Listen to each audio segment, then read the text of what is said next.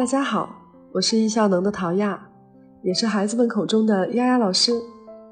很高兴在每周一、三、五和大家准时相遇在喜马拉雅。正所谓“工欲善其事，必先利其器”，用对了工具，能够帮助我们极大的提升效率。在易效能，我们一直倡导做事不靠感觉，靠系统。在成人进行时间管理的过程当中啊。会借助智能手机这个万能工具，实现对时间、事件、信息的记录和加工。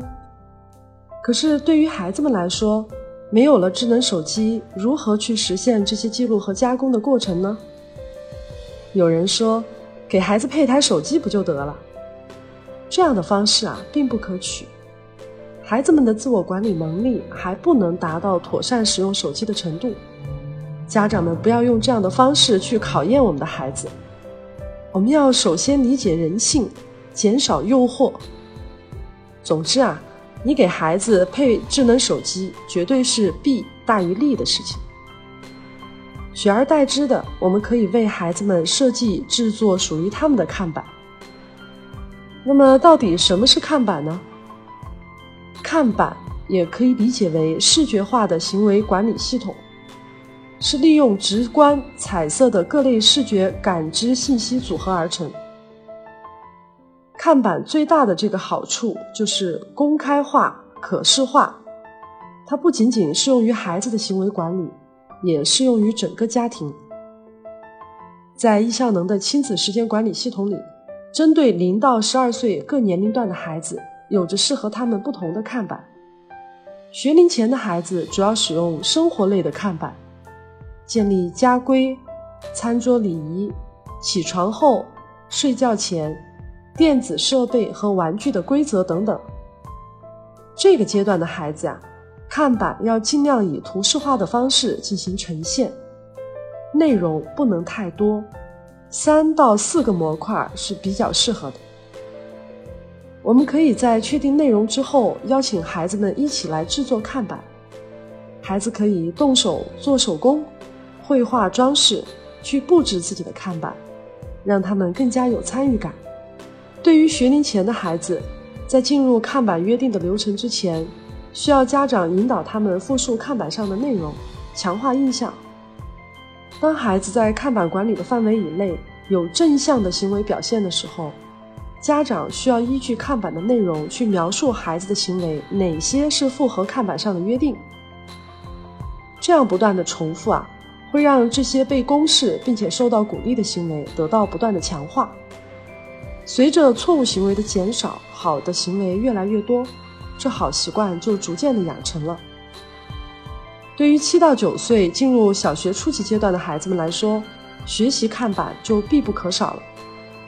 要为孩子创造固定的学习环境，看板是布置这个区域的最佳选择，没有之一。进入小学以后，良好的学习习惯就成为孩子们习惯培养的重点。固定时间、固定位置做作业，会让孩子们更加容易进入到学习的状态。坐在书桌前，抬头看到的是明星照片、动漫人物，或者是电影海报，还是说可视化的自我管理系统？这些会决定了孩子们接下来会想什么、做什么。我们的大脑啊，其实很擅长偷懒。当遇到难题的时候，冥思苦想，一抬头看到 TFBOYS 偶像组合的海报，大脑啊就会立刻带着孩子们开始神游了。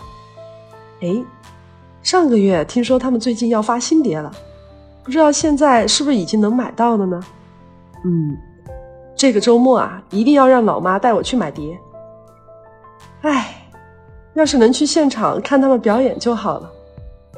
我的同桌可真是幸运，不知道从哪儿弄到了歌迷答谢会的门票。巴拉巴拉，此处可以省略一千字。看看，孩子们的小脑瓜已经开始神游了。可是如果一抬头看到的是学习看板呢？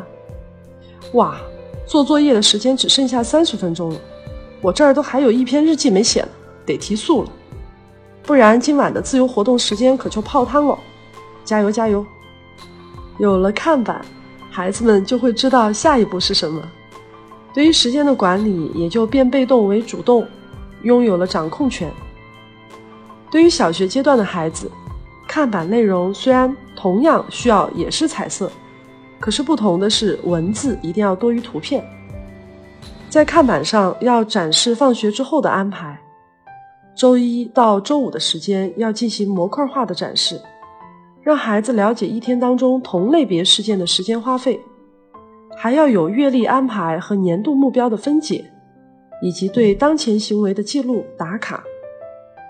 可视化的学习看板可以帮助孩子们从微观局部的时间管理，放大视角到一天、一个月，直到一年。对于十到十二岁进入小学高级阶段的孩子们来说，对于日程的安排要更加详尽地展示在看板上。除了日常的学习和生活规律，要给到孩子更多弹性时间去练习事件排程的能力。所以，这个年龄段的孩子啊，看板上的内容除了日、月、年的视角，还需要对孩子的日常任务项进行搜集。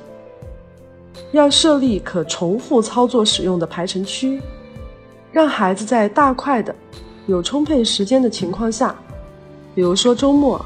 在看板上去练习排程。今天我们又给大家讲解了一类工具，加上前面讲过的内容，我们已经了解了三种不同类别的工具了。这些工具啊，已经在我们线下五十多场课程的近三千个家庭里得到广泛的使用，经过实践证明非常有效。丫老师也希望这些工具能够帮助到你的家庭。如果节目对你有启发，希望你能够转发给身边的家人朋友一起来学习。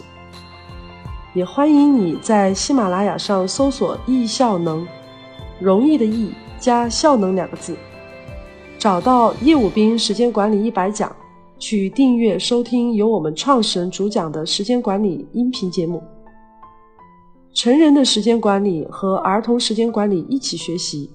能够帮助你更好的去理解吸收。好了，那今天的节目呢就讲到这里，下期节目再见。